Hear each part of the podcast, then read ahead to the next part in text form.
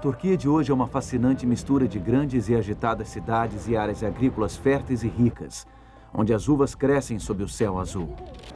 Seu povo é trabalhador e receptivo aos estrangeiros. Os turistas vêm aqui para conhecerem cidades da história bíblica ou para percorrerem locais que um dia dominaram a paisagem da antiga Anatólia.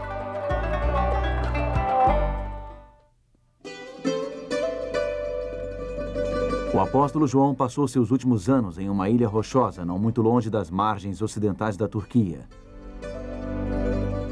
Desta ilha, ele escreveu aos novos cristãos de sete grandes centros. Muitos estavam sofrendo perseguição e opressão por parte do Império Romano.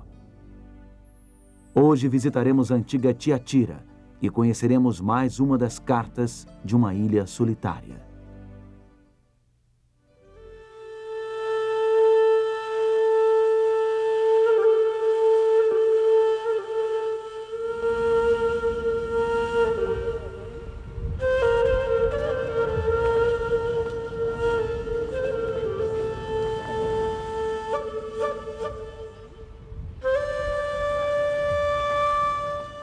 Istambul é uma cidade impressionante.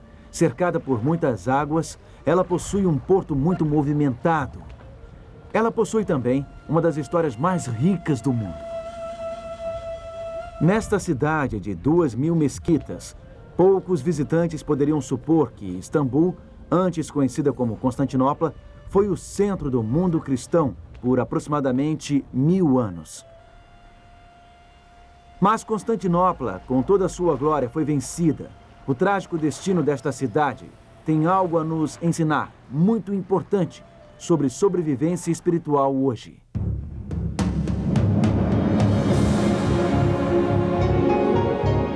Ele permaneceu através dos tempos.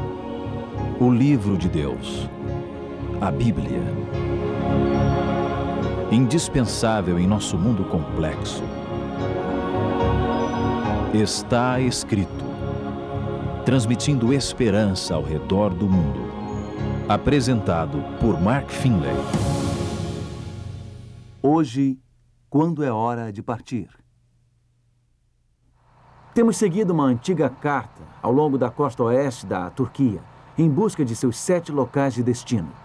Ela foi enviada pelo grande médico Jesus Cristo, através do apóstolo João, a sete diferentes igrejas, sete igrejas em várias etapas de saúde espiritual. Hoje iremos até Tiatira, uma das igrejas para onde esta carta foi dirigida.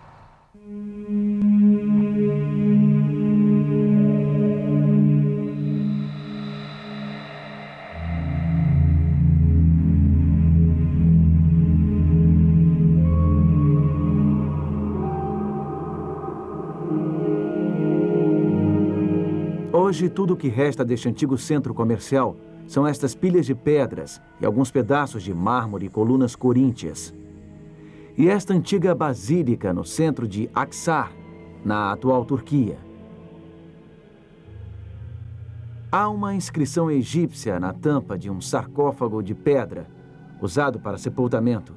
Este é praticamente o único objeto conhecido que menciona, de forma específica, o nome Tiatira. O apóstolo João enviou a mensagem de Cristo a Tiatira, da ilha de Pátimos, onde ele ficou exilado. Tiatira era uma comunidade próspera, um importante centro de comércio e indústria. A cidade ficou famosa por seus poderosos grupos de tecelões e tintureiros de lã. A primeira convertida de Paulo em Filipos foi uma mulher de Tiatira, uma comerciante de tecidos púrpuros chamada Lídia. É assim que a mensagem a Tiatira começa, registrada em Apocalipse, capítulo 2, e versículo 19. Conheço as tuas obras, o teu amor, a tua fé, o teu serviço, a tua perseverança e as tuas últimas obras, mais numerosas do que as primeiras. Primeiro, há um comentário encorajador. Cristo valoriza o amor e a fé desses crentes. A carta começa com encorajamento, porque o grande médico tem uma notícia difícil a dar. Os crentes em Tiatira terão de enfrentar algumas duras escolhas, as guildas ou sindicatos pagãos estavam pressionando os cristãos a aderirem às suas práticas. A princípio, Cristo elogia esses cristãos. Ele diz o seguinte: vocês têm crescido, isto é bom, mas para continuar crescendo, Ele acrescenta: vocês terão de aceitar alguns duros fatos. Terão de lutar pela verdade. A comunidade de fé em Tiatira, em algum momento, parou de crescer e desapareceu. Por quê? Vamos observar o diagnóstico dado em Apocalipse, capítulo 2, continuando com o versículo 20. Tenho, porém, contra ti o tolerares que essa mulher, Jezabel, que a si mesma se declara profetiza, não somente ensine, mas ainda seduz os meus servos a praticarem a prostituição e a comerem coisas sacrificadas aos ídolos. Dei-lhe tempo para que se arrependesse. Ela, todavia, não quer se arrepender da sua prostituição. Jesus, através de João, está usando uma linguagem simbólica aqui. Ele está falando sobre uma ameaça em especial, uma doença em especial que estes crentes enfrentavam. E ele usa a imagem de Jezabel.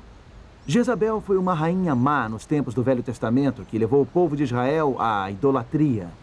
Ela os afastou da devoção ao Deus do céu. Ela os levou a práticas sexuais imorais que faziam parte de vários cultos de fertilidade pagãos. Então a mensagem aqui é a seguinte: algo está acontecendo em seu grupo, em sua igreja, em sua própria congregação, que está afastando as pessoas da verdade, afastando-as da retidão, afastando-as da adoração genuína, da devoção saudável. Bom, toda comunidade de fé tem seus problemas, é claro. Nenhuma igreja é perfeita. Mas o problema em Tiatira foi o seguinte: ela se recusou a seguir os ensinamentos de Deus, ela se recusou a se arrepender. Foi-lhe dado tempo, mas ela continuou agindo de forma imoral. Este foi o problema que o grande médico revelou. Líderes equivocados foram confrontados. Houve uma firme intervenção. A verdade foi apresentada. Foi mostrado diversas vezes às pessoas que o que elas estavam fazendo era perigoso, que o que faziam era contrário à fé em Cristo. Mas os problemas continuaram. A imoralidade, o afastamento da palavra de Deus e da verdade continuou. A transgressão religiosa continuou. Esta é a situação que esta carta aborda. O problema de Tiatira é o problema do adultério espiritual. O adultério é a união ilícita com alguém que não é seu verdadeiro cônjuge. O adultério é uma infidelidade. É a quebra de votos sagrados. Esta carta está se referindo a todo um império da história da igreja, o período da Idade Média. A igreja cristã, simbolizada por Tiatira, foi infiel ao seu verdadeiro amor, Jesus Cristo, e infiel à sua palavra. Ela traiu seu voto de lealdade ao seu Senhor. Observe esta perspicaz declaração sobre este período da história. Abre aspas.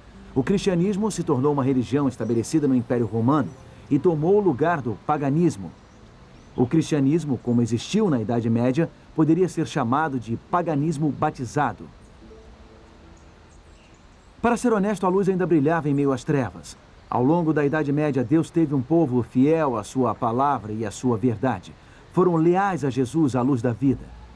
Mas como ser assim em tempos de conformismo? É uma questão de sobrevivência espiritual. Como sobreviver quando o mundo ao seu redor torna-se acomodado e espiritualmente prejudicial? Como sobreviver quando a sua comunidade de fé, a sua igreja, torna-se espiritualmente doente? Talvez seja um grupo que tenha lhe apoiado no passado. Talvez você tenha encontrado a Cristo ali. Talvez seja uma igreja que você preze, você a conhece desde criança. Você deseja tanto que ela melhore, mas ela só fica cada vez mais doente espiritualmente. O que você pode fazer? Para entender o que o grande médico está querendo dizer nesta carta, precisamos ir a outro lugar na Turquia, porque a crise enfrentada por Tiatira foi uma crise enfrentada por outra cidade, em uma escala bem maior. Uma cidade que sofreu a colisão de impérios. Para entender o que aconteceu com Tiatira, precisamos ir a um lugar um dia conhecido como Constantinopla. Em 324 d.C., o imperador cristão Constantino decidiu que este lugar tornar-se-ia a capital oriental do Império Romano. Nos anos que se seguiram, Constantinopla recebeu uma magnífica catedral, um palácio real e um hipódromo. Quando os ostrogodos tomaram Roma, Constantinopla permaneceu como a principal guardiã da civilização cristã, a capital do novo Império Bizantino. Mas desde o começo, isso criou uma desagradável mistura de crença pagã e ritual cristão. O imperador era um político muito hábil em tornar o cristianismo aprazível às massas. Esta coluna milenar sustentou no passado uma estátua do imperador Constantino no topo. A estátua tinha sobre a cabeça o símbolo do sol e segurava na mão um globo que, segundo afirmavam, continha um fragmento da cruz de Cristo. O imperador também era retratado como o deus pagão Apolo, símbolos cristãos e pagãos juntos. Constantino queria agradar a todos. É chamada coluna de Aros hoje, devido aos aros de ferro em sua volta.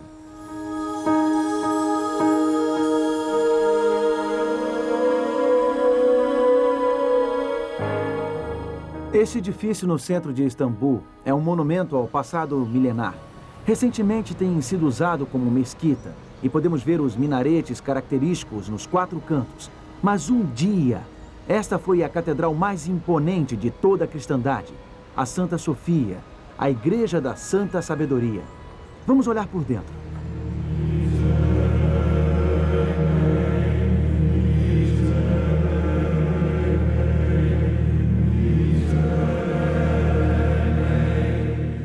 Justiniano, o mais poderoso imperador bizantino, construiu esta casa de adoração. Ele criou um dos maiores espaços do mundo a ser ocupado por uma única catedral. Ela parece suspensa no céu. Cada som neste lugar ecoa intensamente até os cantos mais remotos da igreja, até suas galerias resplandecentes. Nos dá a sensação de que Deus ouve, Deus escuta cada oração que é levantada aqui. E a imensidão desta grande catedral sugere um Deus do céu e da terra infinito e ilimitado. A Santa Sofia foi uma eloquente declaração de fé, mas foi apenas uma das declarações que Justiniano e outros imperadores vieram a fazer.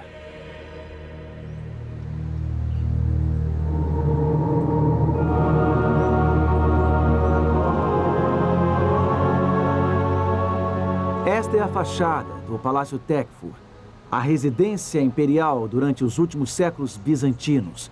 Ele era repleto de prata e ouro, cetim e seda. Ele era repleto, segundo um visitante surpreso afirmou, do que há de mais primoroso em toda a terra. Constantinopla, afinal, tornou-se a capital de um vasto império que se estendia por todo o mundo mediterrâneo. Ia até a Espanha e o Egito. E os imperadores precisavam viver com um certo estilo, precisavam criar cada vez mais monumentos imponentes. Como outro visitante exclamou, que lindas obras em bronze e mármore encontramos aqui.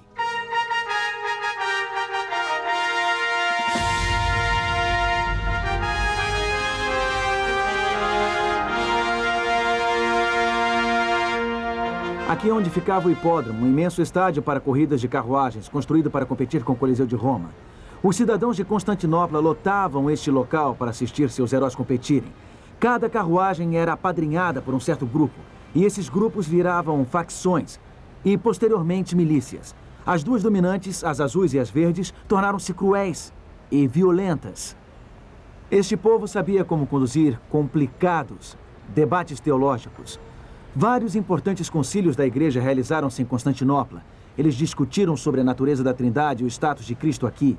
Um clérigo visitante escreveu o seguinte: Se você perguntar o preço de um pão, receberá a seguinte resposta: O pai é superior e o filho inferior. Se você perguntar: Meu banho está pronto? A atendente responderá que o filho nasceu de um milagre. Os habitantes daqui entendiam muito de teologia mística. Eles eram capazes de repetir seus credos facilmente, mas no momento seguinte podiam gritar Mátios aos seus rivais aqui no hipódromo. Algumas das edificações mais refinadas de Constantinopla foram queimadas e destruídas durante os motins em função dos altos impostos de Justiniano. Ele precisava de cada vez mais dinheiro para construir seus monumentos. Os azuis e os verdes levaram sua indignação às ruas. Eles destruíram até mesmo a igreja, que mais tarde foi reconstruída, como a Santa Sofia. Justiniano, no entanto, conseguiu trazer a facção azul de volta para o seu lado. Após isso, ele mandou matar 30 mil pessoas da facção dos Verdes, bem aqui, neste hipódromo. Durante muito tempo, esta cidade ancorou uma combinação de teologia intelectualizada e violência exagerada. A doutrina sofisticada e a crueldade assustadora tornaram-se estranhas aliadas. Elas se uniram aqui, em Constantinopla. Uma outra coisa estava acontecendo aqui que afetaria tremendamente esta capital bizantina. Esta cidade no estreito de Bósforo, situada entre a Europa e a Ásia. Os turcos otomanos tornaram-se uma força dominante. Eles estavam criando seu próprio império. E este Império Otomano começou a devorar o Império Bizantino. Os cristãos em Constantinopla estavam bem protegidos contra ataques terrestres e marítimos. Eles sentiam-se muito seguros por trás das fortificações que incluíam uma linha de três muralhas maciças. Eles se orgulhavam dos grandes monumentos que haviam construído para Deus em sua grande catedral. Afinal de contas, o altar era uma laje de ouro maciço, crivado de pedras preciosas. Nenhuma despesa foi poupada neste prédio que exigiu cinco anos de impostos do Egito. Constantinopla era uma cidade muito rica, mas sua energia estava acabando. Sua população estava diminuindo. Seu poder estava enfraquecendo. Sua vida espiritual estava secando. Segundo Charles Dill, uma autoridade no estudo do Império Bizantino, Constantinopla era uma cidade de corrupção descarada. Ele escreveu que no início do século VI, absurdos vícios eram praticados à luz do dia crianças prostitutas, sacerdotes viciados em jogo, uma população envolvida em espetáculos sangrentos no hipódromo. As pessoas daqui idolatravam seus prédios religiosos, mas havia muito poucos sinais de um reavivamento espiritual. Finalmente, os turcos otomanos sitiaram esta cidade. Eles trouxeram uma bateria de canhões para destruir as muralhas. Trouxeram 12 mil soldados de elite chamados janízaros para transporem as defesas. Em 1453, os turcos tomaram Constantinopla. A cidade foi devastada. Muitos cidadãos foram massacrados. Era o fim do poderoso Império Bizantino. Na verdade, Constantinopla já estava condenada há várias décadas. Os sinais estavam em toda a parte. A decadência interna era clara. Já havia definhado há muito tempo. Esse terrível massacre poderia ter sido evitado. Mas é claro, era muito difícil abandonar esta estimada cidade. Abandonar o lar. Era difícil abandonar estes belos monumentos. Era difícil abandonar esta magnífica catedral.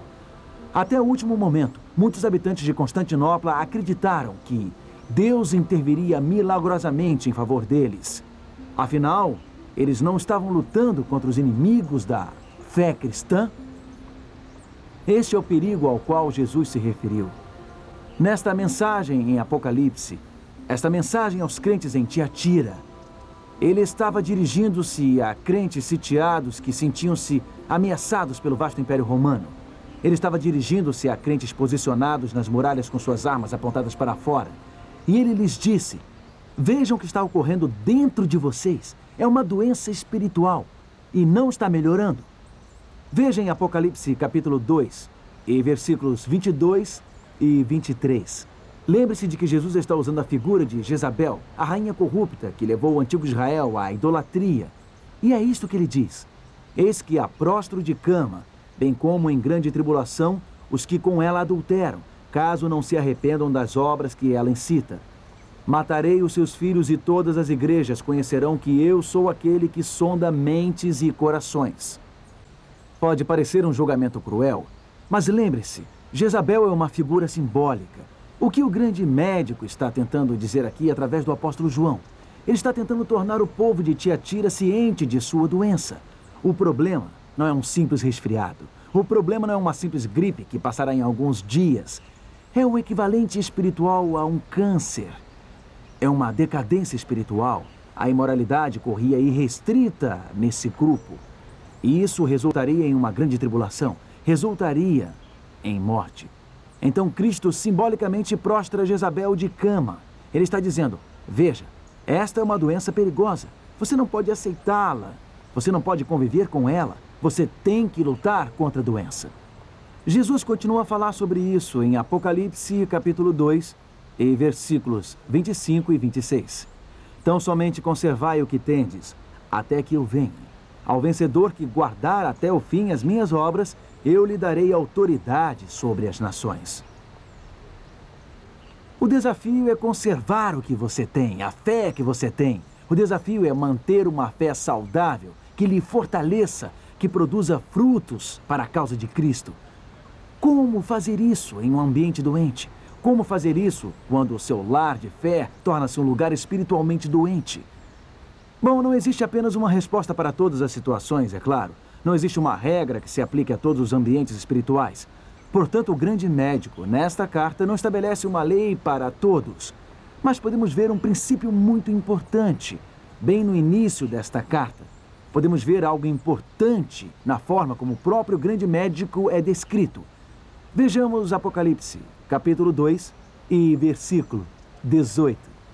Estas coisas diz o Filho de Deus, que tem os olhos como chama de fogo e os pés semelhantes ao bronze polido. A forma como Jesus é descrito em cada uma das sete cartas do Apocalipse está ligada ao conteúdo de cada mensagem. Aqui vemos Jesus com os olhos como chama de fogo. O que isto sugere? Sugere alguém cujo olhar penetra profundamente. Sugere um olhar que atravessa a aparência, que atravessa a máscara, um olhar que alcança o coração.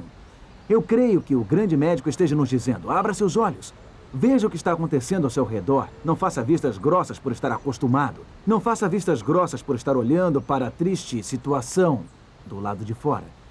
Esta foi a tragédia de Constantinopla. Eles se apegavam aos seus hábitos religiosos, se apegavam às suas formas de religião, mas seu poder havia desaparecido. Existe algo mais que vemos na descrição de Jesus nesta carta. Seus pés são como bronze polido. O que isto sugere? Para mim, sugere que Jesus é capaz de dar passos firmes, de dar passos decisivos. Onde ele pisa, a terra estremece. Amigo, às vezes precisamos dar passos firmes. Às vezes precisamos dar passos decisivos. Às vezes é a hora de partir. É hora de seguir a Cristo e a verdade. Os cidadãos de Constantinopla tiveram muitas evidências de que era hora de partir, mas eles não conseguiram ver isso. É até compreensível que eles quisessem permanecer em seu estimado lar, que um dia havia sido o centro da civilização cristã. E nós podemos ter motivos, bons motivos, para nos apegarmos às nossas raízes religiosas, tradições, hábitos que nos acompanham a vida inteira. Mas às vezes um lar pode tornar-se um lar doente. Às vezes um lar pode tornar-se um lar destrutivo e cruel. E nós temos que saber o momento de partir. Não podemos simplesmente fechar os olhos e nos escondermos atrás dos muros. Não podemos apontar nossas armas para o que está do lado de fora. Às vezes, precisamos reconhecer que a tribulação e a morte ocorreram lá dentro, que a falsa tradição ocupou o lugar da verdade. Às vezes, precisamos partir. Acima de tudo, não queremos ficar presos ao que é familiar, até que a doença ao nosso redor resulte em morte. Nós não queremos ficar presos ao que estamos acostumados. Não queremos que nossas vidas espirituais sejam sacrificadas porque não conseguimos nos mexer, não conseguimos partir. Talvez você esteja se perguntando o que aconteceu aos crentes sinceros aqui em Tiatira. Será que eles acordaram antes que Jezabel os subjugasse? Ou eles ignoraram as evidências até ser tarde demais? Por favor, lembre-se de que o bom Pai do céu está operando neste momento para a sua saúde espiritual, para a sua cura espiritual. Ele quer poder lhe dizer: Conheço as tuas obras, o teu amor, o teu serviço e a tua fé. Ele quer que você cresça espiritualmente na palavra. Então não permita nenhuma outra lealdade atrapalhar esse relacionamento com Ele.